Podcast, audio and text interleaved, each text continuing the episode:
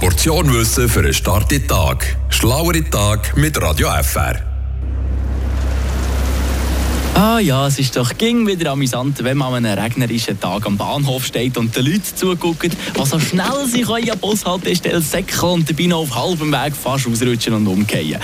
Aber bringt das überhaupt etwas?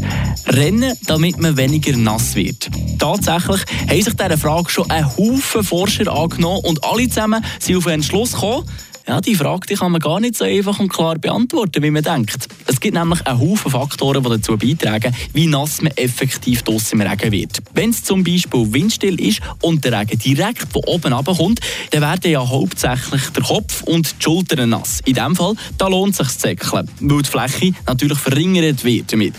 Wenn es jetzt aber stürmisch ist und der Regen seitlich oder sogar von vorne kommt, dann bringt es nicht viel, wenn man die Scheichen in die Hand nimmt. In diesem Fall kommt es nämlich nicht auf Geschwindigkeit, sondern auf den Körperbau drauf an. Der Joe Cassadi von Olympic zum Beispiel mit seinen 1,95, der würde dann gleich nass am Bahnhof ankommen wie der André Bikoff mit seinen 1,74. Ganz allgemein sind sich aber alle Forscher einig, um möglichst trocken zu bleiben, lohnt sich mehr, wenn man schnell läuft. Da hat man nämlich auch noch etwas für seine Figur gemacht. Und je mehr man von diesem Regen wegsäckelt, desto weniger wird die Masse an den Hüften, wo der Regen dran hängen bleiben kann. Frische Tag, der Radio FR Morgen.